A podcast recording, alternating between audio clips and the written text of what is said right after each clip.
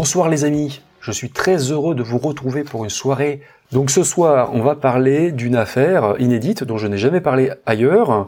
Euh, c'est une affaire qui est tirée de mon livre Disparu en mer, une disparition en mer, très intéressante, qui s'est déroulée en Australie, un pays que je connais bien. Euh, continent même. Euh, j'ai vécu euh, un an en Australie et en Nouvelle-Zélande et il se trouve que j'ai séjourné pas loin de l'endroit où s'est déroulée cette affaire, c'est assez dramatique. j'ai passé du temps à Cairns, une ville que j'ai adorée, sur la côte du Queensland. On va en parler tout à l'heure. Voilà. Donc ne tardons pas quand même euh, pour euh, rentrer dans cette histoire. Donc comme d'habitude, je vais présenter d'abord les faits et ensuite il y aura une partie commentaire. Donc c'est parti. Maintenant, la disparition de Tom et Helen Lonergan, euh, c'est une émission qui est pour vous en exclusivité sur ma chaîne Lionel Camille disparu. Donc on démarre avec les faits. On va remonter en janvier 1998 et on va partir loin de la France, loin de l'Europe, loin du Canada. On va partir en Australie. Et on va aller plus particulièrement à Port Douglas, une petite ville côtière à l'extrémité nord-est du continent australien. Situé dans la région du Queensland, Port Douglas est une destination prisée des touristes internationaux, parce qu'il est aux portes de la Grande Barrière de Corail, la Grande Barrière de Corail, c'est l'écosystème de récifs coralliens le plus étendu au monde. Longue de 2300 km, la Great Barrier Reef est même visible depuis l'espace. Riche en biodiversité, elle est composée de plus de 500 espèces de coraux et abrite 1600 espèces de poissons et tortues marines, ainsi que 30 races de baleines et dauphins. La Grande Barrière de Corail, elle est visitée chaque année par près de 2 millions de personnes. Le tourisme est la principale activité économique de la région. Et certains vacanciers font des croisières, par exemple, dans les îles Whitsunday, qui comptent parmi les plus paradisiaques au monde. Mais la majorité des visiteurs s'adonnent à la plongée sous-marine, avec ou sans bouteille. Ils font euh, aussi ce qu'on appelle du snorkeling, c'est-à-dire de la plongée avec masque et tuba. La grande barrière de corail, elle regorge de spots de plongée exceptionnels. Et le gros avantage qu'elle a en plus, c'est que l'eau reste tiède toute l'année. La température de l'eau varie entre 22 et 29 degrés. Ce qui me convient tout à fait, parce que je suis assez frileux, euh, même si je vis en Bretagne, voilà. Donc cette histoire dramatique démarre le dimanche 25 janvier 1998. Ce jour-là, Thomas et Helen Lonergan, un couple d'Américains originaires de Baton Rouge en Louisiane, arrivent à la marina de Port Douglas. Et ils arrivent assez tôt, à 8 heures du matin. Tom et Helen Lonergan, euh, ce sont des Américains euh, plutôt jeunes. Ils ont respectivement 34 et 28 ans. Et Tom et Helen, ils viennent de terminer plusieurs missions de travail humanitaire dans le cadre de Peace Corps, un programme gouvernemental américain en direction des pays en développement. Pendant trois ans, ils ont travaillé bénévolement, ils ont donné des cours, ils ont enseigné aux Fidji et au Tuvalu, des archipels perdus dans le Pacifique Sud. Donc là, ils ont terminé euh, de travailler bénévolement, mais avant de rentrer aux États-Unis, euh, les Organ euh, s'octroient trois mois de vacances, trois mois durant lesquels ils souhaitent voyager. Ils veulent visiter euh, l'Europe, l'Asie, mais aussi et surtout l'Australie. Et lors de leur séjour en Australie, Hélène, elle tient absolument à plonger sur la Grande Barrière de Corail parce que elle adore la plongée. Elle a découvert cette activité sportive durant ses études à l'Université d'État de Louisiane, euh, là où elle a d'ailleurs rencontré son mari. Ils étaient tous les deux étudiants. Passionnée de plongée, elle a transmis le virus euh, de la plongée à son mari. Et donc, dès qu'ils en ont l'occasion maintenant, ils plongent ensemble voilà, dès qu'ils le peuvent, ils enfilent euh, les tenues de plongée, ils prennent les bouteilles et ils partent faire de l'exploration subaquatique tous les deux. Et donc c'est exactement ce qu'ils comptent faire ce jour-là. Ce dimanche matin, ce, dimanche 25 janvier 1998, Tom et Hélène, ils se sont levés très tôt parce qu'en fait, ils séjournent à cette époque euh, dans un hôtel, une auberge jeunesse à Cairns, une station balnéaire à 60 km au sud de Port Douglas. D'ailleurs, je connais très bien Cairns, j'y ai séjourné euh, une semaine euh, en 2009, 2009-2010, Et j'ai adoré cet endroit. C'est vraiment un endroit très agréable. Vraiment, euh, il fait très bon. Euh, euh, il y a vraiment une douceur de vivre dans cet endroit. Et donc, là, ce dimanche matin, Tom et Hélène, ils ont pris un minibus, un minibus qui appartient à la compagnie BTS. Et à bord de ce minibus, ils ont fait Cairns, Port Douglas. Voilà. Quelques jours plus tôt, les Lonergan, ils avaient réservé une excursion en mer avec Otter Edge Dive. Basée à Port Douglas, cette agence, dont le gérant s'appelle Jeffrey Jack Nairn, organise des plongées pour les touristes sur la Grande Barrière de Corail. Il y a plein d'agences comme ça euh, sur toute la côte du Queensland et voilà, Otter Edge Dive, c'est l'une de ces l'une de ces agences. En tant que plongeur confirmé, les Lenorgan, ils ont prévu d'effectuer trois plongées en bouteille euh, d'une durée de 30 minutes à chaque fois et ils doivent faire ces plongées autour du récif de Saint-Crispin, un spot de plongée populaire au large des côtes du Queensland. Donc, les Lonergan arrivent à 8h à Port-Douglas et à 8h30 du matin, Tom et Helen Lonergan grimpent à bord de Lotter Age, une vedette motorisée pilotée par Jack Nairn lui-même. Jack Nairn qui est le, le gérant de l'agence. Donc Lotter Edge, c'est un bateau charter de plongée c'est-à-dire qu'il est spécialement affrété pour transporter les plongeurs jusqu'au site de plongée. Le couple d'Américains, donc les Lonergan, ne sont pas seuls sur ce navire. Il y a beaucoup d'autres passagers. Euh, il y a d'abord quatre membres d'équipage, mais aussi 26 passagers qui ont aussi acheté un billet pour l'expédition.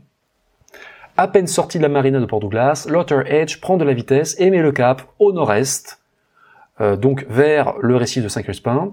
Euh, le retour à Port-Douglas est prévu à 16h30. Vers 9h45, l'Outer Edge, c'est-à-dire la vedette, atteint la zone du récif de Saint-Crispin en pleine mer. Ce récif est situé à environ 70 km au nord-est de Port-Douglas. Là, on est euh, à 22 km de la côte et la côte n'est plus visible on est euh, en pleine mer, on est vraiment loin loin des côtes. Immergé à 20 mètres de profondeur, le récit de Saint-Crispin s'étend sur 8 km. C'est à la mesure euh, du continent australien, là-bas tout, est plus grand. Voilà. Donc là, le bateau, vers 9h45, jette l'ancre dans les eaux, les eaux turquoises. C'est vrai que l'eau là-bas est vraiment limpide. Et ce, en ce dimanche de janvier, donc les conditions de plongée sont, parfaites, sont idylliques. Euh, parce que il faut savoir que en début d'année, l'été bat son plein en, Australie, c'est la meilleure période. Donc là, ce jour-là, la mer est calme, le ciel est ensoleillé, la visibilité sous l'eau est optimale. Donc là, toutes les conditions sont remplies pour que la journée se passe superbement bien. À 10h15, Tom et Hélène s'équipent pour leur première plongée de la journée, parce qu'ils doivent faire trois plongées. Donc on va rappeler brièvement le matériel de base emporté par un plongeur à bouteille. En général, il prend avec lui un masque, une combinaison hypothermique, des palmes, un gilet gonflable, stabilisateur, c'est important, on en reparlera tout à l'heure, une ceinture de lest, une bouteille d'air comprimé ou bloc, euh, un détendeur, c'est-à-dire un tuyau flexible pour respirer l'air du bloc, et aussi un manomètre, c'est-à-dire un instrument qui permet euh, de mesurer euh, la pression. Après s'être équipé, Tom et Hélène, ils reçoivent les, directives de la part des instructeurs de plongée, l'équipage de l'Outer Edge, qui leur disent notamment de ne pas descendre en dessous de 12 mètres et de revenir au bout de 30 minutes maximum. Ces directives sont très importantes. Une fois qu'ils ont reçu ces, directives, les Lonergan sautent à l'eau, ils font comme les, comme les autres, et ils explorent avec enchantement la beauté du récif de Saint-Crispin. Surnommé le Jardin des Fleurs, le site accueille des colonies de poissons aux couleurs arc-en-ciel. Le site est vraiment réputé exceptionnel. Aux alentours de 11 heures, les Lonergan et les autres nageurs, les euh, 24 autres nageurs, remontent à bord de l'Otter H. Ils prennent une légère collation, puis effectuent la deuxième plongée de la journée. Deuxième plongée de la matinée, toujours sur le récit de Saint-Crispin. Vers 13h, euh, la deuxième plongée est terminée. Le groupe a fait déjà deux plongées. L'heure est venue de faire une pause. Il faut la pause déjeuner. Voilà. À 14 heures après manger, les plongeurs se préparent pour leur troisième et dernière plongée de la journée, sur une zone précise du récif de Saint-Crispin, nommée Fish City, qu'on peut traduire par la, ville des poissons. Tout en s'équipant, les Lonergan, Tom et Hélène, informent une instructrice de plongée de Lotter Edge qui souhaite plonger tous les deux. Ils veulent, euh, ils veulent s'écarter un peu des autres en fait, parce que ce sont des plongeurs expérimentés. Ils sont détenteurs euh, du PADI Open Water. Le PADI Open Water, c'est un certificat de plongée sous-marine. Et donc, euh, vu qu'ils ont ce PADI Open Water, ils ont tout à fait la capacité de plonger de manière autonome. Donc ils demandent l'autorisation et ils obtiennent la permission de plonger de leur côté. C'est-à-dire qu'ils s'éloignent un peu du groupe, quoi. À 14h30, les Lenorgan effectuent leur dernière plongée dans les eaux translucides euh, de la mer de Corail, c'est le, nom de la mer à cet endroit. Et comme les autres plongeurs, ils ont reçu au préalable la consigne de revenir 30 minutes plus tard. Ils sont censés revenir au bateau une demi-heure plus tard, grand maximum. À 15 heures, une demi-heure plus tard, Jack Nairn, le capitaine de Lotter Age, donne un coup de sirène. C'est le signal de la fin de la plongée. Et bah, les plongeurs regagnent la surface, les uns après les autres. Ils remontent aussi progressivement à bord du bateau, Edge, puis ils enlèvent leurs équipements.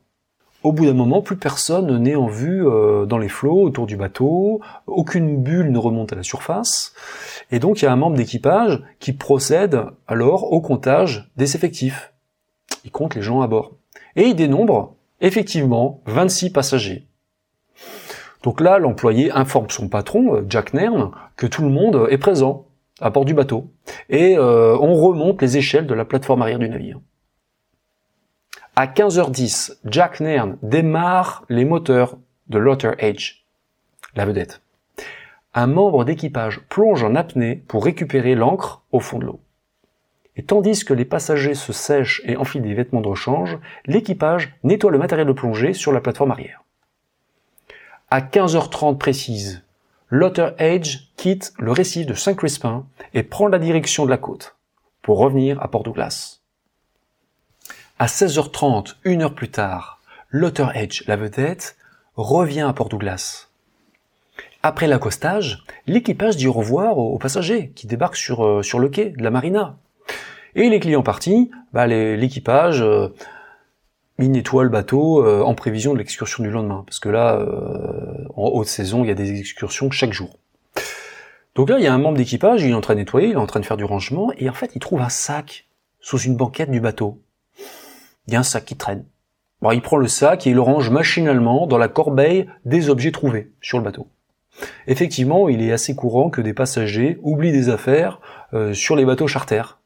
Euh, il y a des gens qui sont un peu euh, tête en l'air par moment.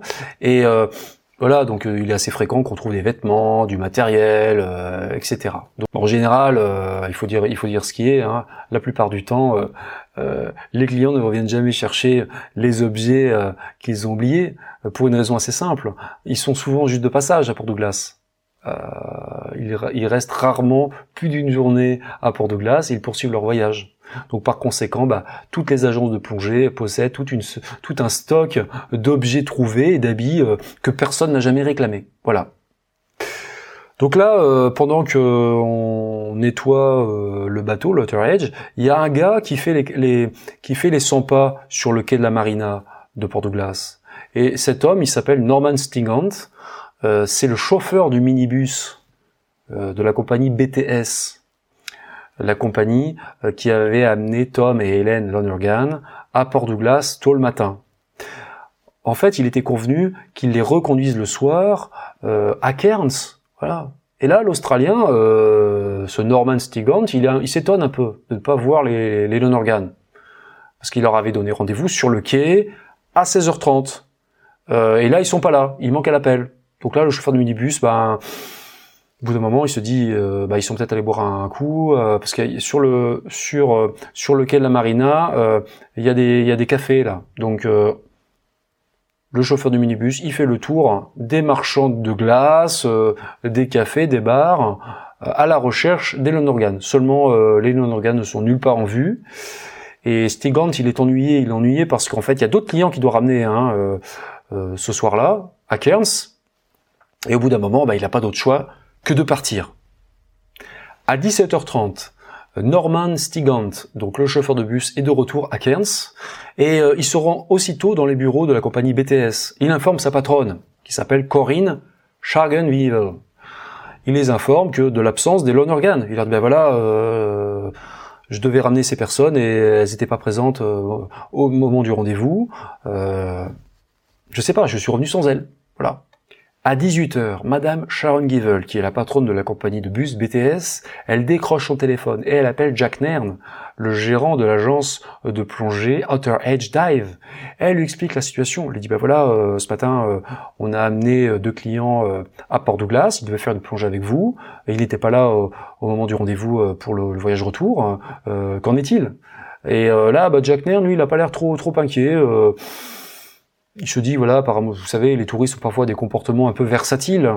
Euh, peut-être que le couple d'Américains a changé de plan euh, sans en informer la compagnie bus. Ça arrive malheureusement, ça arrive des fois que pendant les voyages comme ça, les gens euh, changent de plan, ils ne préviennent pas et ça peut arriver. Voilà. Donc, Madame Sharon Givel, la patronne de la compagnie bus, bah, elle raccroche. Elle sait pas trop quoi penser elle estime qu'elle a fait le maximum. Elle a prévenu, euh, elle a prévenu le, chef de l'agence de plongée, euh, qui n'en savait pas plus qu'elle. Donc voilà, elle se dit qu'elle a fait ce qu'il fallait et voilà. Donc après, les, heures passent. Lorsque la nuit tombe, le dimanche 25 janvier 1998, personne ne sait où sont passés Tom et Hélène Lonergan. Ont-ils décidé de rester une journée de plus à Port Douglas pour profiter de la plage, par exemple, ou refaire une autre plongée avec une autre compagnie?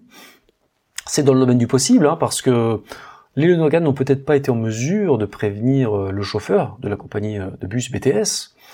À l'époque, euh, l'usage des téléphones portables était beaucoup moins démocratisé qu'aujourd'hui. Les smartphones n'existaient pas encore et les connexions Internet étaient médiocres, surtout dans l'extrême nord du Queensland. Je peux en témoigner. Donc là, la nuit passe. On est maintenant le lundi 26 janvier 1998. Et ce lundi matin, une nouvelle semaine de travail démarre pour Jack Nairn et son équipage. Comme chaque jour en haute saison, il conduit un groupe de touristes à bord de l'Otter Age jusqu'au récif de Saint-Crispin pour qu'ils effectuent plusieurs sessions de plongée. Et au cours de la journée, euh, il y a quand même un incident. L'un des plongeurs trouve au fond de l'eau six plombs de plongée provenant d'une ceinture de l'Est. Donc il trouve ça sur le sable et euh, il remonte ça à bord de l'Otter Edge et qu'il fasse cette trouvaille n'est pas forcément étonnant. Euh, je veux dire, euh, il y a une dizaine d'agences qui proposent des plongées sur le récit de Saint-Crespin, rien qu'à Port-Douglas. Euh, donc le récit de Saint-Crespin, c'est un site qui est très fréquenté, parce qu'il faut dire ce qui est, dans la région, la plongée, c'est une véritable industrie. Et il faut savoir que les entreprises locales effectuent, organisent 4 millions de sorties en mer chaque année. C'est énorme. C'est énorme. Il y a une armada de bateaux charters qui transportent quotidiennement des groupes de vacanciers jusqu'au récit de Saint-Crespin, ainsi que celui d'Agincourt, qui est situé à quelques kilomètres plus au nord. On en reparlera un peu plus tard. Et il n'est pas rare que des plongeurs perdent du matériel sous l'eau. Voilà. Donc là, le plongeur remonte les six plombs sur l'Otter Edge. Et il remet sa découverte à l'un des membres d'équipage qui a l'air assez satisfait. Lui, il a l'air assez satisfait parce que il est content de récupérer des accessoires de plongée. Il se dit, bah tiens, euh, ça va me faire du matériel supplémentaire. Voilà, donc euh, l'incident est clos.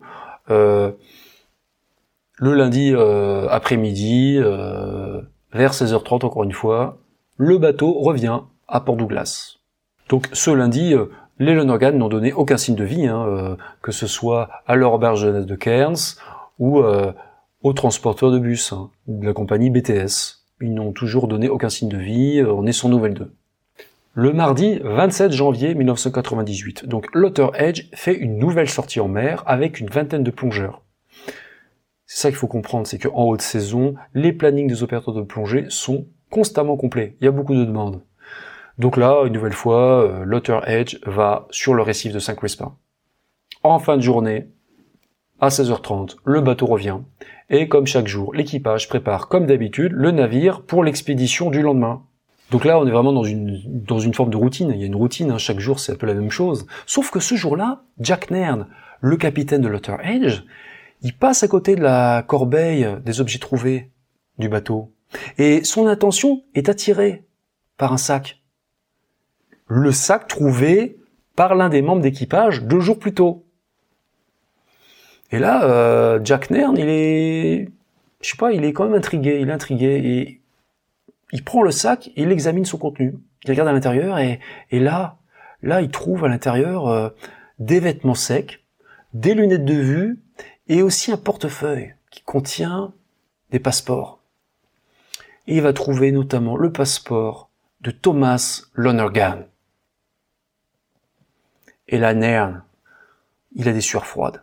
Il se, il se remémore l'appel de la responsable de la compagnie de bus de Cairns, la compagnie BTS, au sujet du couple absent, euh, deux jours plus tôt. Et là, Nern, il se sent pas bien. Euh, il, il a vraiment des sueurs froides. Il sent l'angoisse monter. Il se dit euh, est-ce que par, par un terrible concours de circonstances, il n'aurait pas laissé les plongeurs américains au récif de Saint-Crispin? C'est ça, Nern, il a un doute affreux. Et euh, là, il appelle euh, l'hôtel dans lequel séjournaient les Lonergan à Cairns, l'auberge jeunesse, qui s'appelle le Gone Walkabout Hostel. Il a le numéro parce que lorsque les Norgan s'étaient inscrits pour l'excursion mer, ils avaient donné les coordonnées de l'hôtel. Donc là, il appelle, il appelle l'auberge jeunesse et il tombe sur une salariée de l'auberge jeunesse qui, euh, qui l'informe qu'elle ne sait pas où se trouve le couple. Voilà, il dit bah non, euh, ils sont pas là, euh, je sais pas. Voilà. Donc là, Nern, il se sent mal, il se sent de plus en plus mal au fur et à mesure que les, minutes passent. Hein. Il commence à réaliser euh, l'effroyable. Vers 18h30, Nern se résout à composer le triple zéro, qui est le numéro d'appel d'urgence en Australie. Et là, il est mis en contact avec les services de la police du Queensland et il leur explique la situation. Tom et Helen Lonergan sont officiellement portés disparus. Le petit problème, c'est qu'on est plus de 50 heures après le moment où Lotter Edge les a abandonnés en pleine mer. Donc là, les services d'urgence font immédiatement décoller un hélicoptère qui fonce jusqu'au récit de Saint-Crispin. Et là, à bord de l'appareil, le pilote tente de localiser le couple de plongeurs dans la mer, sur la mer, mais malheureusement, euh, la zone à couvrir est immense et les Américains sont introuvables. Autant rechercher une aiguille dans une botte de foin. À la nuit tombée, l'hélicoptère est obligé de rentrer à la base et euh, pendant ce temps, les policiers perquisitionnent la chambre des Lonergan au Gone Walkabout euh, Hostels, leur auberge jeunesse à Cairns, et dans leur bagage, ils récupèrent les journaux intimes du couple qui livreront des informations utiles pour l'enquête. Donc on est maintenant le mercredi 28 janvier 1998 et les autorités du Queensland déclenchent à la première heure une opération de recherche et de sauvetage pour retrouver le couple disparu une quinzaine de bateaux, d'avions et d'hélicoptères se lancent sur la piste des Lonergan. Les recherches impliquent des effectifs de la police, de la marine australienne, ainsi que des civils volontaires. Toute la journée, on cherche le couple disparu. Durant trois jours, les secours vont fouiller la surface de l'océan, seulement ils vont être tenus en échec. Les Lonergan ont disparu corps et biens. À l'instant de la montagne, l'océan ne pardonne pas la moindre erreur. Euh, et si nul ne sait vraiment quel sort ont connu les organes, la mer va rendre plusieurs indices, laissant penser qu'un drame terrifiant s'est joué sur la grande barrière de corail fin janvier 1998.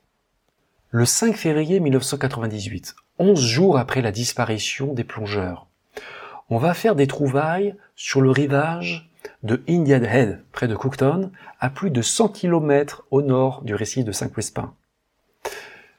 On va découvrir les gilets stabilisateurs portant les noms des Lonergan ainsi que leurs bouteilles d'air comprimé. Peu de temps après, un promeneur va ramasser aussi une combinaison de plongée au bord de l'eau, toujours à Indian Head. De couleur verte et grise, cette combinaison est identifiée comme étant celle de Helen Lonergan tous ces objets euh, ramassés à Indian Head sont transmis à des fins d'analyse à Noel Noonan, qui exerce la profession de coroner à Cairns. Donc là, euh, Noel Noonan, le coroner, ainsi que des, membres de, la police scientifique australienne, ils examinent la combinaison d'Hélène et ils constatent la présence de balanes sur la fermeture éclair. Les balanes, ce sont des crustacés euh, cirripèdes qui se fixent sur les objets flottants dans l'océan, comme les coques de bateau par exemple. Et là, l'examen de la croissance de ces balanes permet de déterminer que cette combinaison, la combinaison de Hélène, a été immergée dans la mer depuis janvier 1998. En outre, les spécialistes notent que le vêtement de plongée présente aussi des déchirures dans la région des fesses. La cause de ces entailles demeure incertaine. Euh, on ne sait pas trop euh, par quoi elles ont été causées. À la même période, donc euh, début février 1998, un pêcheur va faire une trouvaille étonnante dans les mangroves d'Archer's Point, près de Cooktown. Il va trouver une ardoise de plongeur. Une ardoise de plongeur, c'est un instrument utilisé pour communiquer sous l'eau. Et sur cette ardoise, on se rend compte qu'il y a un message qui est écrit. Quelqu'un a écrit un message. Ce message, vous le voyez maintenant apparaître sous vos yeux. Alors bien entendu, le message original est en anglais, là je vous l'ai traduit, je tiens à préciser. Et sur ce message, il est indiqué lundi 26 janvier 1998 à 8 heures. À toute personne qui peut nous aider, nous avons été abandonnés sur le récif Agincourt par l'Otter Age le 25 janvier 98 à 15 heures. Aidez-nous, s'il vous plaît. Venez pour nous sauver avant que l'on meure. Au secours! Selon toute apparence, ce message a été tapé par Thomas ou Hélène Lonergan. Il confirme que le couple a bien été oublié au large du côte du Queensland par Jack Nairn et son équipage le 25 janvier 1998. Donc on se rend compte que c'est vraiment un scénario catastrophique, cauchemardesque, qui a bien eu lieu. Le 10 octobre 1998, après huit mois d'investigation, on n'a toujours pas eu la moindre nouvelle de Tom et Helen Lonergan, on n'a toujours pas retrouvé leur corps, et là le coroner Noel Noonan rend ses conclusions. Et selon lui, Tom et Helen Lonergan ont certainement péri en mer. Ils sont morts soit de noyade, soit d'exposition aux éléments, c'est-à-dire de déshydratation en gros, ou attaqués par un requin. En dépit du fait que leur corps n'ait jamais été repêché en mer, le coroner a l'intime conviction que les plongeurs ont perdu la vie entre le 26 janvier et le 2 février 1998. Il donne ce créneau. Effectivement, ils étaient encore vivants le matin du 26 janvier 1998, comme le prouve le message de détresse écrit sur leur dose de plongée. On sait qu'ils l'ont tapé euh, à ce moment-là, vu que c'était la date qu'ils avaient indiquée. Eu égard aux circonstances de la disparition, la justice australienne prend la décision d'inculper Jeffrey Jack Nairn d'homicide involontaire pour la mort de Tom et Helen Lonergan. Jack Nairn est donc le capitaine le responsable, le gérant de l'agence de plongée Otter Edge. D'une manière générale aussi, euh, Noël le coroner, préconise aussi une réforme pour améliorer la sécurité des plongées en Australie. Un an va passer à partir de là. Et un an plus tard, en novembre 1999, le projet de Jack Nairn s'ouvre au tribunal de Cairns. Dans cette affaire, les négligences commises par le capitaine de l'Otter Edge et son équipage s'avèrent incontestables. Ils se sont notamment trompés dans le décompte des passagers avant, avant de quitter le récit de Saint-Crispin. Il y avait 26 passagers. Apparemment, euh, le membre d'équipage a fait le comptage, il a bien trouvé 26 passagers. Alors qu'il n'y en avait que 24. Voilà. Donc on met en avant euh, les erreurs euh, commises par, par l'équipage, les manquements à la sécurité. Mais lors de l'audience, il y a quand même des spéculations, hein, qui, des spéculations vont bon train. Graham Houston, l'avocat de la défense, euh, se sert notamment des journaux intimes d'Elon Organ, les journaux intimes qui avaient été récupérés par la police dans leur chambre d'hôtel.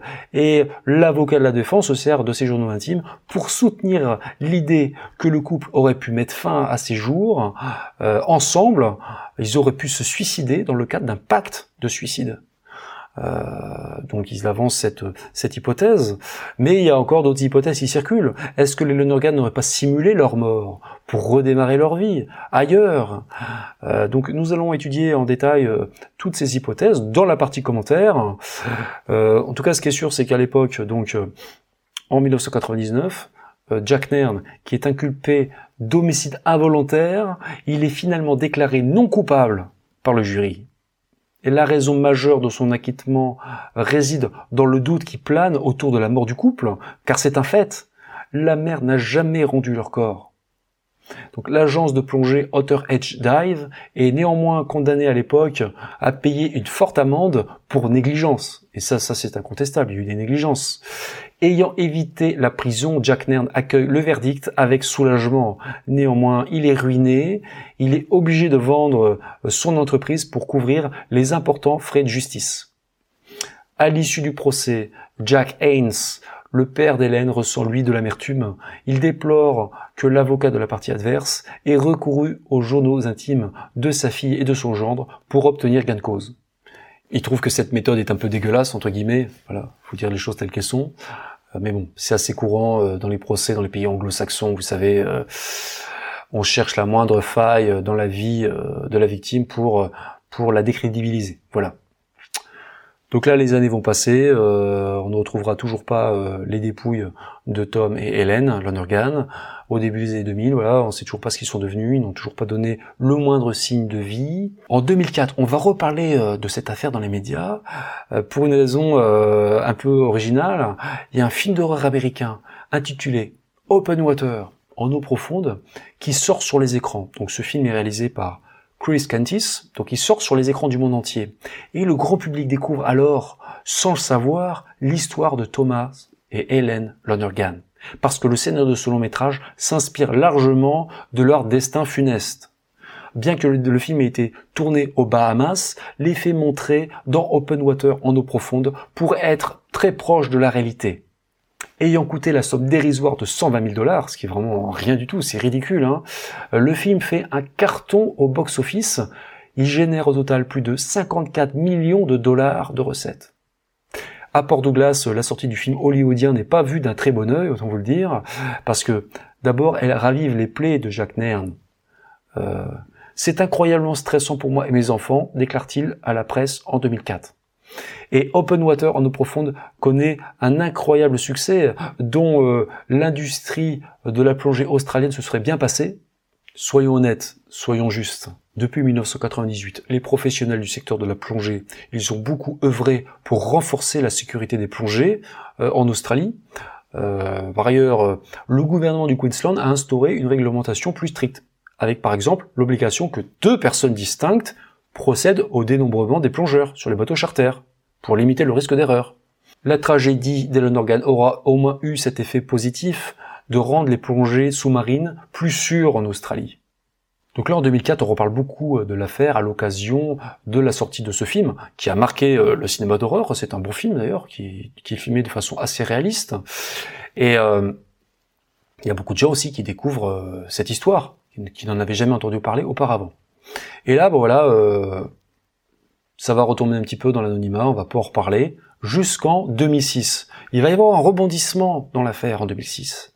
Le 3 mars 2006, un homme appelé Jimmy Phelan marche sur une plage d'Alva, près de Cap Bowling Green, à environ 400 km au sud de Port Douglas et St. Crispin Reef. Donc c'est très loin du lieu de la disparition d'Elon Organ. Et dans la région, euh, Jimmy Phelan, il est connu euh, sous le nom de Tongman, parce qu'en fait, il a une manie. Il récupère euh, toutes les tongs qu'il trouve au bord de la mer, sur les rivages. Il en a ramassé plus d'un millier chez lui. Bref. C'est un gars un peu excentrique. Donc là, ce 3 mars 2006, le gars, il marche sur la plage, il regarde, il, il, a, la recherche de tongs, il regarde s'il n'y a pas des tongs par terre, au bord de l'eau, et il trouve un truc, il voit, il voit un truc de couleur jaune, il ramasse. En fait, c'est une palme de plongée. C'est une palme. Donc il regarde la palme, il regarde, il, qui est en bon état d'ailleurs, et il voit dessus, marqué presque en illisible, le mot Lonergan. Là tout de suite il fait le lien, parce qu'il a entendu parler de l'affaire. Donc il transmet sans délai euh, la palme à la police. Et là, c'est à peine croyable quand même, parce que on a découvert la palme de Hélène Lonergan, une de ses palmes, huit ans après sa disparition, à plus de 400 km du lieu euh, où ils avaient été vus pour la dernière fois, le récif de Saint-Crispin. C'est quand même étonnant, c'est quand même surprenant de se rendre compte que, que cette palme a mis 8 ans pour faire 400 km. C'est assez, euh, intrigant, on va dire. Voilà. Voilà, donc c'est le dernier événement euh, dans l'affaire de Tom Lonergan. Il y en aura quand même un autre assez triste. Le 31 décembre 2015, euh, Jack Nairn, le gérant de Otter Edge Dive, le capitaine du bateau, qui avait donc amené les Lonergan sur le récit de Saint-Crespin, ce jour-là, Jack Nairn décède à l'âge seulement de 59 ans. Il est sans doute mort, je pense, je crois qu'il est mort d'une longue maladie, comme on dit. Même s'il a bénéficié euh, d'un acquittement lors de son procès en 1999, euh, apparemment Jack Nairn ne s'est jamais vraiment remis euh, de cette affaire, d'un point de vue financier, mais aussi moralement. Euh, il s'est jamais remis d'une tragédie dont il a été en partie responsable. Voilà. Donc aujourd'hui, John Haynes, le père d'Hélène, il est persuadé que sa fille et son gendre se sont noyés après avoir été laissés seuls en mer le fin janvier 1998. Une théorie qui semble assez assez plausible. Hein. Madame Hens, elle, elle a fait une déclaration dans les médias. Elle a déclaré de ressentir aucune rancune envers euh, l'équipage de l'Autoredge ou les passagers aussi, hein, qui étaient présents aussi le jour de la disparition de sa fille et de son gendre. Elle, son plus grand regret, c'est de, de n'avoir jamais récupéré la dépouille de sa fille. Elle suppose que, que Hélène et, Tom euh, ont pour dernière demeure les eaux de la Grande Barrière de Corail, ces eaux magnifiques là au large du Queensland. Et si tel est le cas, euh, si Tom et Hélène ont effectivement euh, péri en haute mer ce jour-là, eh bien, espérons qu'ils reposent en paix. Voilà, c'est la fin de la présentation des faits. Nous allons maintenant passer à la partie commentaires.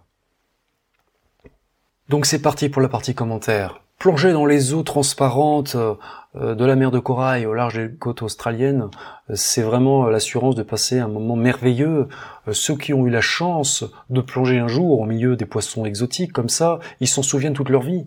Il ne fait aucun doute que le 28 janvier 1998 après-midi, Tom et Helen Lonergan, ils ont éprouvé beaucoup de plaisir lors de leur troisième et dernière plongée, jusqu'à l'instant où ils ont crevé la surface de l'eau.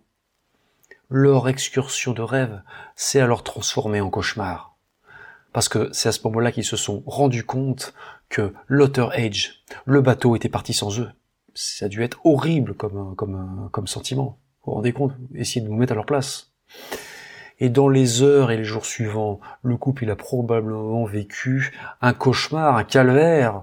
Nous allons essayer de reconstituer le scénario du drame un peu plus tard. Mais au fond, rien n'est sûr quand même, parce que Tom et, Hélène sont présumés morts, mais personne ne sait euh, réellement ce qui leur est arrivé. On n'a jamais retrouvé leur corps. Et à l'époque, les rumeurs sont allées bon train. Euh, il y a des hypothèses folles qui ont circulé. Certains ont évoqué euh, un enlèvement par la CIA, voire même par des extraterrestres. On a parlé d'abduction, voilà.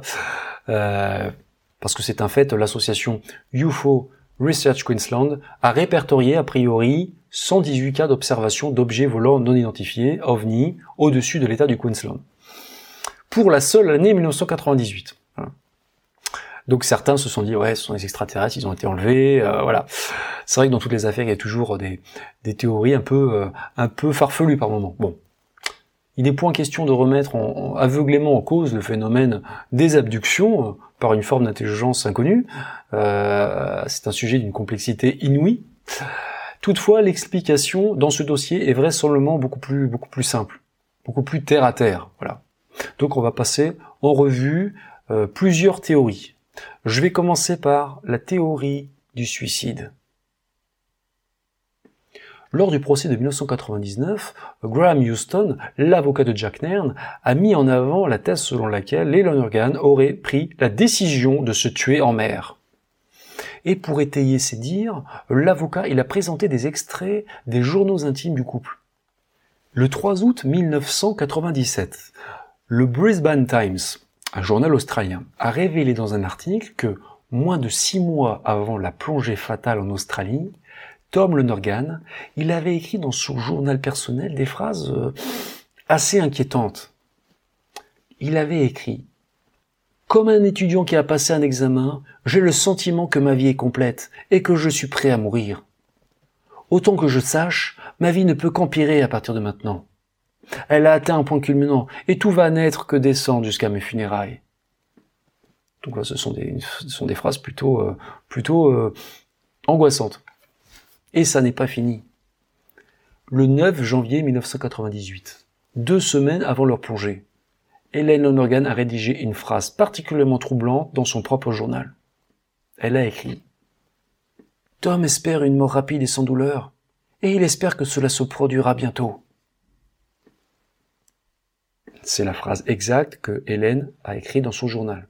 Il faut donc se poser la question, et si Tom était finalement passé à l'acte le 25 janvier 1998 Il aurait même pu assassiner son épouse, hein, par la même occasion, avant de mettre fin à ses jours. Il y a eu aussi une thèse euh, du meurtre qui a aussi été avancée par certains.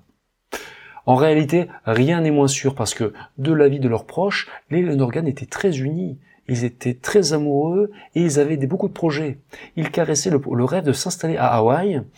Euh, Tom était certes perturbé par moments, mais, mais de là commettre l'irréparable, c'est pas sûr.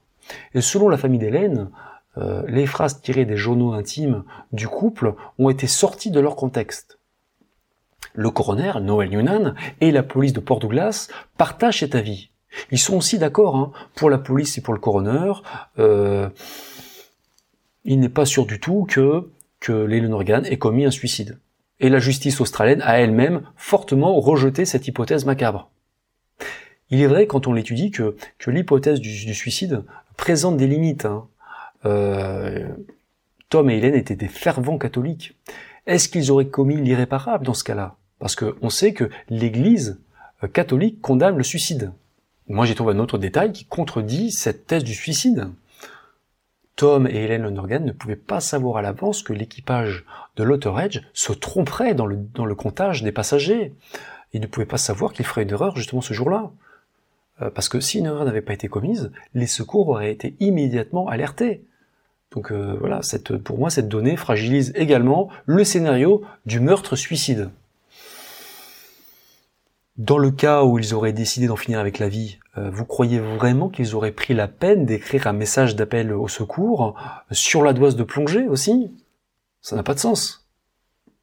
Et pour finir, euh, il y a encore un détail aussi qui me fait penser que, le suicide n'est pas du tout sûr dans cette affaire, c'est que terminer son existence seul au milieu d'un océan infesté de requins, euh, ça n'a rien d'une mort rapide et sans douleur, comme le souhaitait Tom Lonergan comme il avait écrit dans son journal intime. Euh, donc euh, voilà, pour moi, l'hypothèse du suicide euh, pose question. Mais on va, c'était intéressant quand même de l'étudier. Et maintenant, on va passer à la théorie suivante, la théorie de la fuite volontaire. S'il semble improbable que Tom et Hélène aient fait le choix de mourir, tous les deux, sur la grande barrière de corail, ils ont par contre pu vouloir faire croire à leur mort. En effet, leurs dépouilles n'ont jamais été récupérées. La preuve irréfutable de leur décès se fait donc toujours attendre. De plus, plusieurs témoignages sèment le doute. Le 25 janvier 1998, le jour de la disparition d'Ellen Organ, un bateau de pêche non identifié se trouvait dans la même zone que l'Otter Edge, à environ un kilomètre du récif de Saint-Crispin. Saint-Crispin Reef. Si Tom et Hélène avaient prévu de fuir, ils auraient pu nager jusqu'à ce navire inconnu et se réfugier à son bord. Surtout que, par la suite, les Américains auraient été aperçus bien vivants à terre. Il y a une femme qui s'appelle Janet Brent Hall, qui est libraire, et qui aurait aperçu euh, le couple dans son magasin, donc à Port Douglas, le 27 janvier 1998, soit deux jours après leur sortie en mer. Et au total, les Lenorgan auraient été vus au moins une vingtaine de fois, euh, notamment dans un hôtel du centre-ville de Darwin, la capitale du territoire du Nord, à 1600 km à l'ouest de Port Douglas. Alors, que penser? Que penser dans ce cas-là?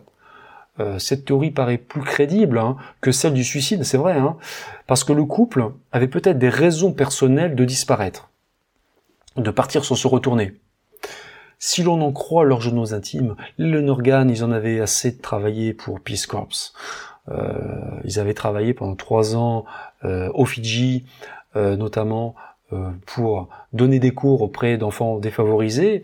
Et c'est vrai qu'en fait, Hélène, dans son journal intime, elle a, elle a, elle a confessé qu'elle détestait donner des cours. Et Tom, lui, c'est pareil. Il aurait écrit, pareil dans son journal intime, en avoir marre de donner de la confiture à des cochons, selon ses propres mots. Et Tom Lonergan, par exemple, il avait peut-être aussi des raisons psychologiques de disparaître. D'un tempérament dépressif, Tom souffrait apparemment d'un problème relationnel avec sa mère, qui lui en voulait d'avoir passé toute son enfance avec Hélène. Il y avait peut-être une forme de jalousie hein, entre la mère et son épouse. Voilà. Et donc, comme beaucoup de monde, euh, les Lonergan avaient des états d'âme, et même s'ils n'ont pas écrit noir sur blanc, peut-être qu'ils voulaient aussi échapper à un environnement religieux un peu étouffant, parce qu'ils étaient très très religieux, mais bon, euh, ils étaient un peu pris dans cette atmosphère qui était peut-être un peu pesante. Voilà, donc ils avaient peut-être euh, pas mal de raisons de, disparaître et de refaire leur vie ailleurs dans le monde. Il y a quand même aussi euh, un élément de taille qui accrédite euh, une possible mise en scène de la disparition d'Ellen Organ, la localisation des équipements retrouvés sur les côtes australiennes. ça c'est troublant, hein parce que si les gilets stabilisateurs, les bouteilles d'air comprimé et l'ardoise de plongée ont flotté vers le nord, la palme a elle flotté vers le sud. Et plus déroutant encore, cette palme a mis 8 ans pour parcourir 400 km. C'est complètement euh, aberrant. L'explication est-elle naturelle, liée au courant océanique, à moins que cette palme de plongée n'ait été déposée par une main humaine, volontairement pour égarer les enquêteurs, pour les emmener sur une autre piste. D'ailleurs, ça me fait penser à l'affaire du docteur Godard, j'en profite euh, pour le dire, que j'ai aussi étudié dans mon livre Disparu en mer.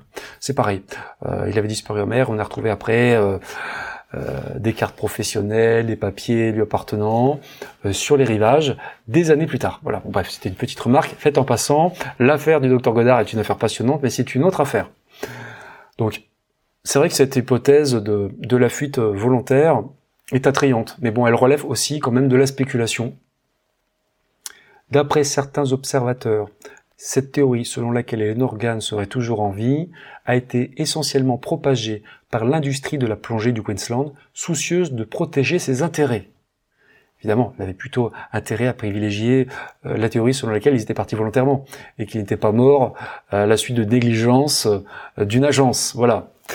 Euh, la police australienne, elle a quand même elle a quand même euh, enquêté, hein, euh, comme le coroner, et elle a écarté la possibilité que Tom et Hélène aient simulé leur propre mort. Euh, pour les enquêteurs australiens, cette hypothèse ne tient pas la route, cette hypothèse de la disparition volontaire, parce que aucun mouvement n'a été enregistré sur les comptes bancaires de Tom et Hélène, et personne n'a touché à leur police d'assurance. Est-ce qu'ils auraient renoncé volontairement à cet argent? C'est pas sûr parce que ils avaient travaillé pendant trois ans pour Peace Corps, ils avaient travaillé bénévolement, donc ils n'avaient pas gagné euh, d'argent à ce moment-là. Euh, dernier point, comment est-ce que le couple a fait pour sortir complètement des radars depuis maintenant plus de 20 ans? On, ne les a jamais revus nulle part ailleurs dans le monde. C'est quand même étonnant maintenant à notre époque, surtout avec, tous les réseaux sociaux, tout le monde a des smartphones, tout le monde peut prendre, filmer ou prendre des photos.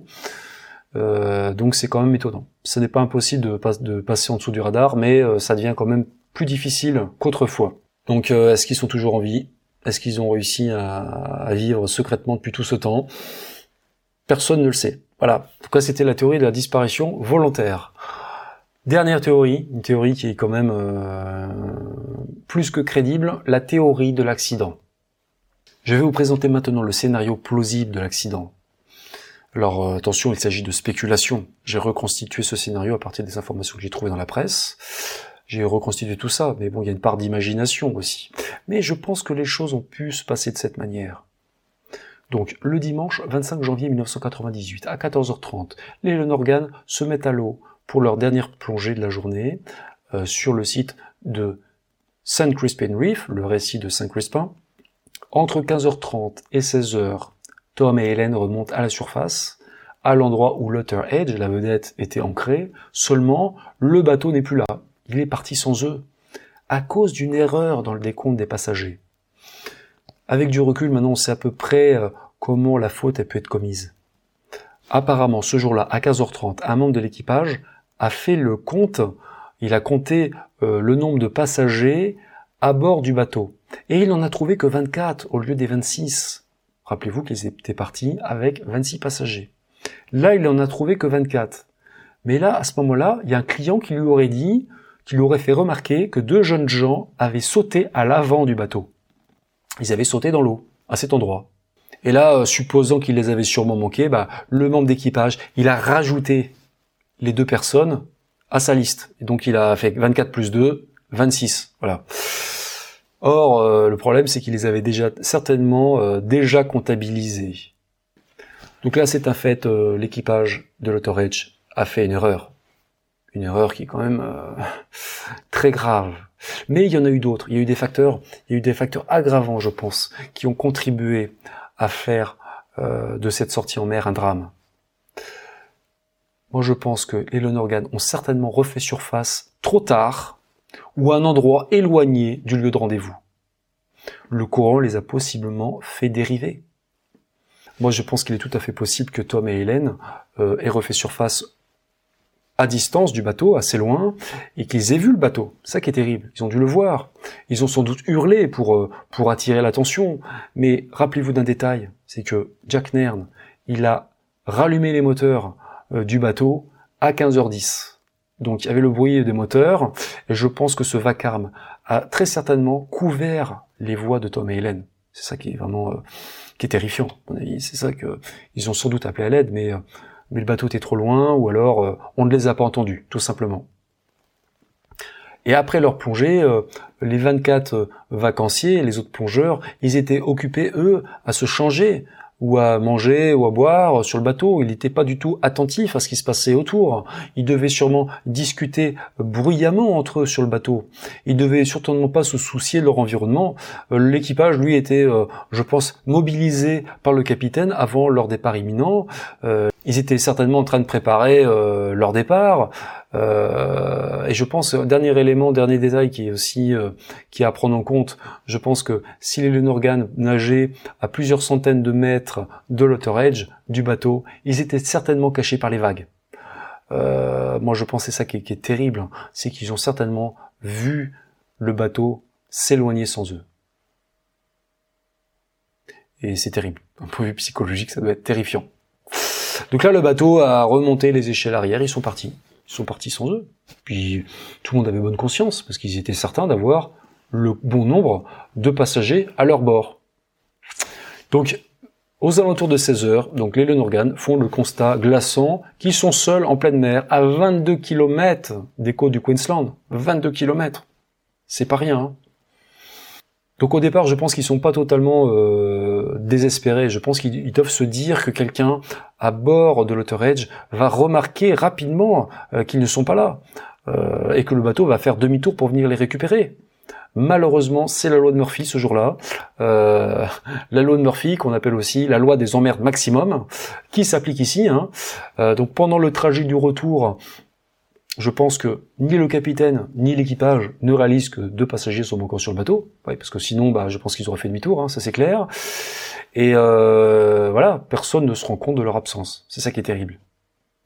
Donc, dans l'espoir que l'Outer Edge revienne, les Lenorgan, bah, ils attendent un moment, voici de, de Saint-Crispin, je pense. Je pense qu'ils restent à peu près sur place, du moins ils essayent, parce qu'il y a peut-être du courant, qui les fait dériver, il faut quand même préciser que ce site de, du, récif de Saint-Crispin, Saint-Crispin Reef, il n'y a pas de bande de sable là, il n'y a pas de bande de sable, il n'y a pas de rochers sur lesquels on peut se réfugier. Il n'y a rien. Vous êtes dans l'eau. Donc là, euh, Tom et Hélène euh, surnagent dans l'eau comme ça, et je pense que Tom enlève les six plombs de sa ceinture de l'Est et qui se sert donc de sa ceinture euh, pour s'attacher avec Hélène. C'est une décision qui paraissait quand même assez, assez logique là. Il a pris sa ceinture pour pouvoir s'attacher avec elle, pour pouvoir éviter d'être séparé. Donc ces six plombs sont les plombs que le plongeur de l'Outer Edge va retrouver au même endroit le lendemain. Il va même les ramener à bord du bateau. Malheureusement, le membre d'équipage ne va pas faire le lien. Et encore, là, là, ça peut, se comprendre à la rigueur parce que, euh, comme je vous disais, il y a beaucoup de sorties en mer à cet endroit. Et euh, ça doit être difficile de reconnaître un plomb euh, d'une ceinture de plongée euh, d'un autre plomb. Je veux dire. Euh. Donc là, le dimanche après-midi, le dimanche 25 janvier 1998 après-midi, bah, Tom et Hélène restent comme ça dans l'eau. près du, du récif de Saint-Crispin, même si je pense qu'ils doivent commencer à dériver, malheureusement. Autour des deux Américains, l'océan s'étend à perte de vue. Et donc, ce qui est terrible, c'est que je, on ne voit pas, on ne voit pas la côte. Hein. Donc, c'est difficile de s'orienter comme ça. Euh, je pense pas qu'ils avaient une boussole avec eux. Ce qui est déchirant, c'est que il y avait un endroit, il y a un endroit où, ils peuvent à ce moment-là euh, euh, se réfugier. Et cet endroit, c'est un ponton qui appartient à la compagnie Quicksilver Cruise et qui est amarré au récif Agincourt, à 6 km d'or. Il y a cet endroit où, il pourrait se réfugier, mais je pense que, le couple malheureusement ignore certainement l'existence de ce ponton. Et puis, comment s'orienter aussi en mer sans boussole, comme je vous disais? Euh, c'est pas évident. Hein euh, et puis, quand on surnage comme ça au ras de l'eau, il faut, faut, se mettre à leur place. La visibilité est extrêmement réduite hein, à cause des vagues. Bon, bien entendu, quand, on a des quelques notions en matière de survie en milieu hostile, en survivalisme, euh, on sait qu'on peut réussir à s'orienter aussi en se fiant à la position du soleil dans le ciel. Mais là, il y a un problème, un problème de taille, c'est qu'on est dans l'hémisphère sud. Et dans l'hémisphère sud, les règles sont inversées. Donc, euh, je suis sûr que c'est même pas facile de s'orienter grâce au soleil en Australie. Euh, si des gens euh, sont en Australie, nous regardent, euh, ils peuvent peut-être nous donner des, des précisions dans les commentaires. Ça sera l'occasion d'en parler dans ma prochaine vidéo. Mais bon, je suis pas sûr que ce soit très simple, parce que là-bas tout est tout est inversé. Hein. On est la tête en bas, comme on dit. Handicap supplémentaire encore. Les Lonorgan, ils baignent dans l'eau depuis plusieurs heures. Donc là, je pense que ils n'ont rien mangé en plus, ils n'ont rien mangé, ils sont probablement fatigués, ils sont fatigués. Euh, est-ce qu'ils ont encore de la force physique pour parcourir euh, une aussi longue distance? Il y a quand même 6 km à faire vers le nord pour, euh, pour rejoindre ce récif, le récif Agincourt. Et ils ont déjà, voilà, ils ont trois plongées dans les pattes quand même. J'ai envie de dire, est-ce qu'ils ont encore assez, assez d'énergie? C'est pas sûr. Le seul avantage qu'ils ont à ce moment-là, c'est leur, euh, euh, combinaison plongée, leur gilet stabilisateur, les bouteilles d'air comprimé qui les aident à flotter. Ça les aide quand même à rester à la surface de l'eau, mais malheureusement, je pense qu'ils sont quand même emportés euh, par le courant. Voilà, dans une direction qui n'est pas forcément la côte. Ils sont probablement emportés encore plus vers le large. À la tombée de la nuit, je pense que là, la, la d'Elon Organ monte encore d'un cran. Euh, d'ailleurs, le film euh, Open Water, euh, dont je parlais tout à l'heure, en eau profonde, le montre assez bien. là, je pense que là, Tom et Hélène se disent que les secours vont mettre plus de temps que prévu pour venir les chercher. ils comprennent qu'ils n'ont pas d'autre choix que de passer la nuit en mer. Ils se disent, bah voilà, je pense que là, ils vont pas, ils vont pas venir nous chercher ce soir. il va falloir attendre jusqu'à demain, malheureusement, parce que vous savez que les recherches la nuit, c'est très compliqué. En général, les opérations de search and rescue sont toujours suspendues la nuit. Donc là, il se prépare à passer une dizaine d'heures dans le froid et l'obscurité.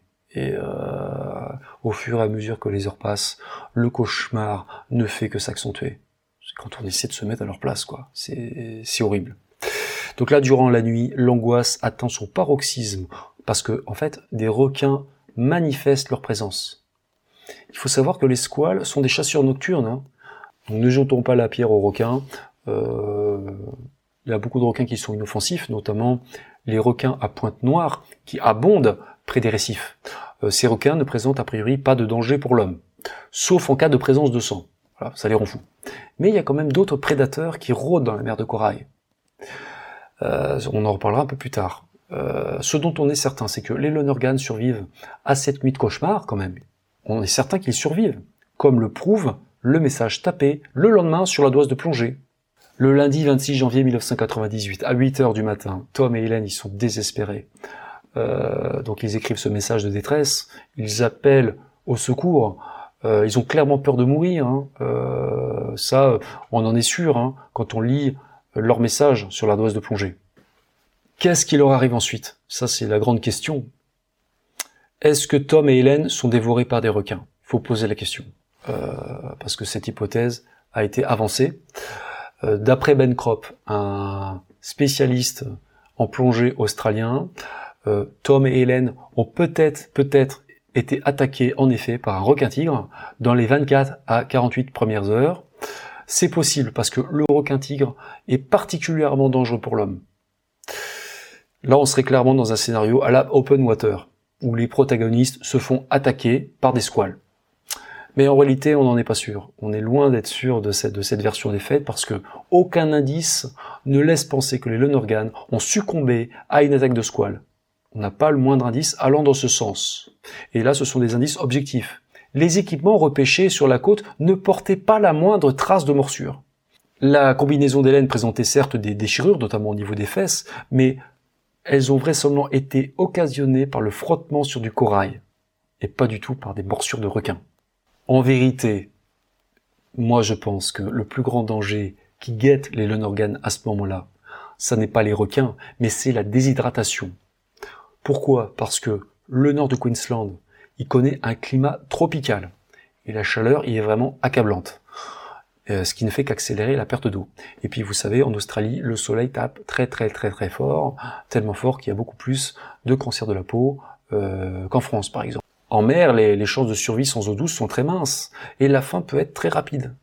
N'ayant pas bu depuis la veille, depuis le dimanche après-midi, les Lenorgan, ils sont peu à peu dans le délire et la confusion, les conséquences d'une déshydratation sévère. Euh, ils se débarrassent donc de leurs gilets gonflables et de leurs bouteilles, qui sont trop encombrants pour nager. Donc sans système de flottaison et à bout de force, Tom et Hélène, ils glissent progressivement dans l'inconscience et ils se noient, tout simplement. Euh, voilà, ils se noient et euh, à l'occasion, bah, les requins à pointe noire font vite disparaître le reste, tout simplement. Donc moi personnellement j'ai tendance à privilégier euh, ce scénario euh, de l'accident. Je viens de vous présenter le scénario qui me semblait le plus crédible. Je peux tout à fait me tromper, hein, ça c'est sûr. Hein. Mais euh, il est important maintenant de, de parler de la responsabilité des différents acteurs dans cette affaire. Moi j'ai envie de dire que la responsabilité est collective. En tant que capitaine de l'auteur Edge et organisateur de la sortie en mer, Jack Nairn a été la seule personne dont la responsabilité a été mise en cause dans cette affaire. Et c'est vrai, d'un point de vue juridique, un chef d'entreprise doit assurer la sécurité de ses clients et de ses employés. Néanmoins, il paraît nécessaire de dire, par souci de justice, que la tragédie des Lonergan est en fait le fruit d'un dysfonctionnement collectif de mon point de vue, Nern a fait confiance à tort à son équipage, qui non seulement n'a pas compté correctement le nombre des passagers, mais a aussi fait preuve d'un manque flagrant de conscience professionnelle. À la rigueur, euh, il est compréhensible qu'aucun membre d'équipage n'ait remarqué l'absence des Lonergan sur le chemin du retour. Parce que voilà, le bateau était rempli à craquer, ils étaient occupés, euh, d'accord. Mais il y a quand même une chose très choquante, que je vous ai pas encore indiquée, c'est que personne ne s'est inquiété qu'il manque deux bouteilles d'air comprimé et une paire de ceintures de lest à bord euh, du bateau. Personne ne s'est dit, tiens, il manque de l'équipement. Comment ça se fait? Et comment se fait-il aussi que personne n'ait inspecté le sac laissé sur le navire par les euh, Personne ne l'a regardé avant le mardi 27 janvier. Il a fallu attendre deux jours pour que quelqu'un donne l'alarme. Malheureusement, c'était trop tard. Donc j'ai parlé de la responsabilité de Monsieur Nern et puis de l'équipage de l'Outer. Mais c'est pas fini. Il faut, faut être, vous savez, euh, c'est toujours de faire preuve d'honnêteté intellectuelle, de justice, d'équité, sauf le respect. Je pense que Tom et Hélène Lonergan, ils ont également une petite part de responsabilité dans la situation à laquelle ils ont été confrontés. Et je m'explique. Ils ont préféré d'abord plonger à l'écart du reste du groupe, et je pense aussi qu'ils sont restés trop longtemps sous l'eau. Ça, j'en suis à peu près sûr. Parce que rappelez-vous, euh, la plongée devait durer normalement 30 minutes à chaque fois. Sachant que tous les plongeurs se sont mis à l'eau à 14h30 et que l'Otter Edge a quitté le site à 15h30, cela signifie donc que les Lonergan sont restés immergés au moins une heure. Moi, je pense qu'ils sont possiblement aussi restés euh, plus d'une demi-heure sous l'eau parce que ils ont commencé à explorer et puis euh, ils se sont peut-être éloignés. Vous savez, quand vous commencez à explorer, vous n'avez pas l'heure rêvé sur la montre. Euh, ils n'ont peut-être pas fait attention. Ils ont aussi pu dériver aussi à cause du courant, ils ont pu être euh, emmenés un peu plus loin. Voilà. Pour finir sur les responsabilités, on peut parler aussi des autres passagers. Il est dommage qu'aucun autre passager n'ait noté l'absence du couple d'Américains en revenant Port Douglas. Mais ça, bon, j'ai envie de dire, euh, c'est plus la faute à la société moderne.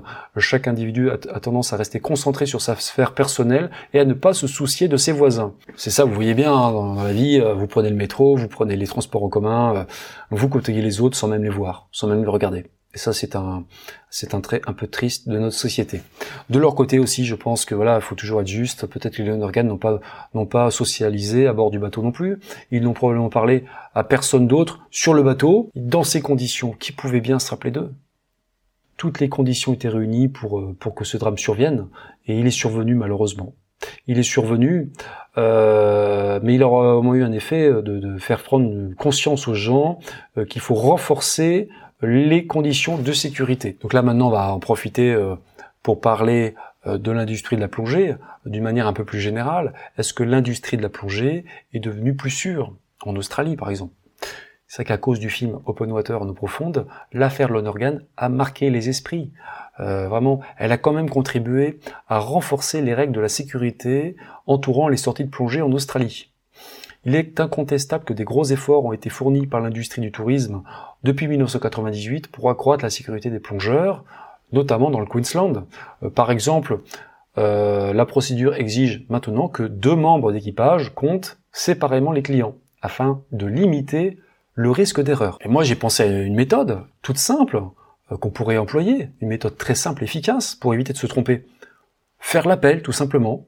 Étant donné que, que les équipages des bateaux charter disposent obligatoirement de la liste des passagers, avec leur nom et prénom, ils pourraient quand même prendre 10 minutes pour les appeler un par un avant de, avant de repartir.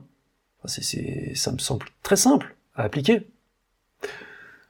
Je suis pas sûr que ça soit fait, mais bon, petite euh, petit conseil soit dit en passant, ça pourrait euh, ça pourrait être assez facile euh, à appliquer. Suite à cette affaire, la profession a semble-t-il tiré des leçons du drame d'Elon Organ. Cependant, il y a quand même un effet pervers à noter, c'est que l'amélioration des conditions de sécurité, ça a un coût.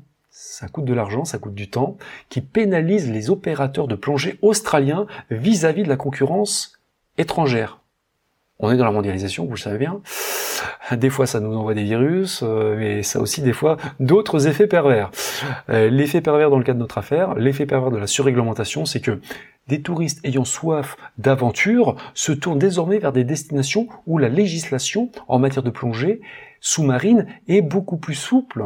Et ils vont donc maintenant en Asie ou en Micronésie. Voilà.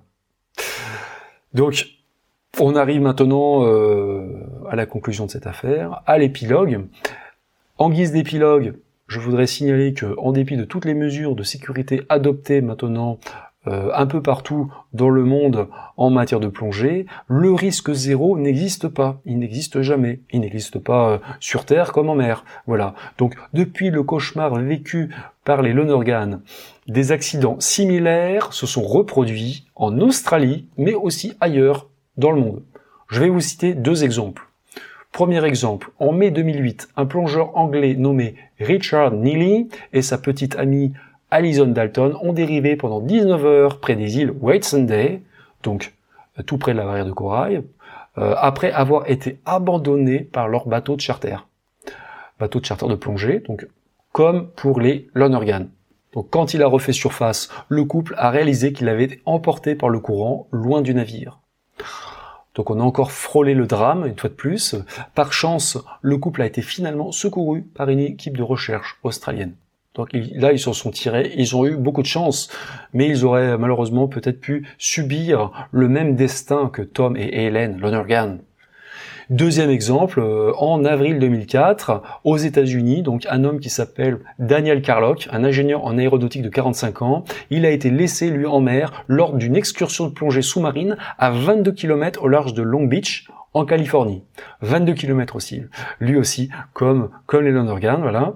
Donc lui Carlock, il a dérivé en mer pendant 5 heures. Heureusement pour lui, cet Américain a été sauvé de justesse. Il a eu beaucoup de chance lui aussi. Depuis, il souffre euh, de stress post-traumatique et aussi euh, de problèmes de santé. comme on est aux États-Unis, il a porté plainte contre l'agence de plongée, il a gagné son procès et il a empoché euh, plus d'1,68 million de dollars de dommages et intérêts. Voilà. Il a aussi, je crois, attrapé un cancer de la peau, d'ailleurs, qu'il a attribué à son séjour en mer. Comme je vous expliquais, c'est vrai que euh, en mer, le, soleil tape encore plus. Il y a la réverbération des rayons sur l'eau. Si je dis pas de bêtises, voilà. Donc c'est la fin de cette affaire, la fin l'affaire que je voulais vous raconter de cette disparition mystérieuse de Tom et Hélène Lonergan. Donc si vous avez la possibilité euh, d'aller en Australie, je vous y encourage fortement. Hein. C'est un pays vraiment qui est, qui est vraiment intéressant, vraiment intéressant à découvrir. Si vous, pouvez faire de la plongée, faites-le, euh, que ce soit en Australie ou ailleurs. Hein. il y a plein d'endroits euh, vraiment merveilleux à découvrir. Mais faites attention, respectez les règles de sécurité élémentaires, restez prudent dans tous les cas, ne prenez pas de risques inutiles. Et puis, puis voilà, essayez de veiller sur votre personne ainsi que sur votre entourage. Et d'ailleurs, j'en profite pour pour euh, appliquer ce conseil aussi à notre situation actuelle euh, de Covid-19. Voilà. Donc cette histoire a été tirée de mon livre Disparu en mer, 20 euh, histoires vraies et mystérieuses, donc il contient beaucoup d'autres récits comme ça qui sont véridiques, qui sont très intrigants. ce sont des histoires en plus qui sont souvent inédites, très peu connues. Donc vous trouverez le lien pour acheter ce livre dans la description. Merci, merci, merci à vous. À bientôt pour de nouveaux mystères. Ne disparaissez pas surtout et bye.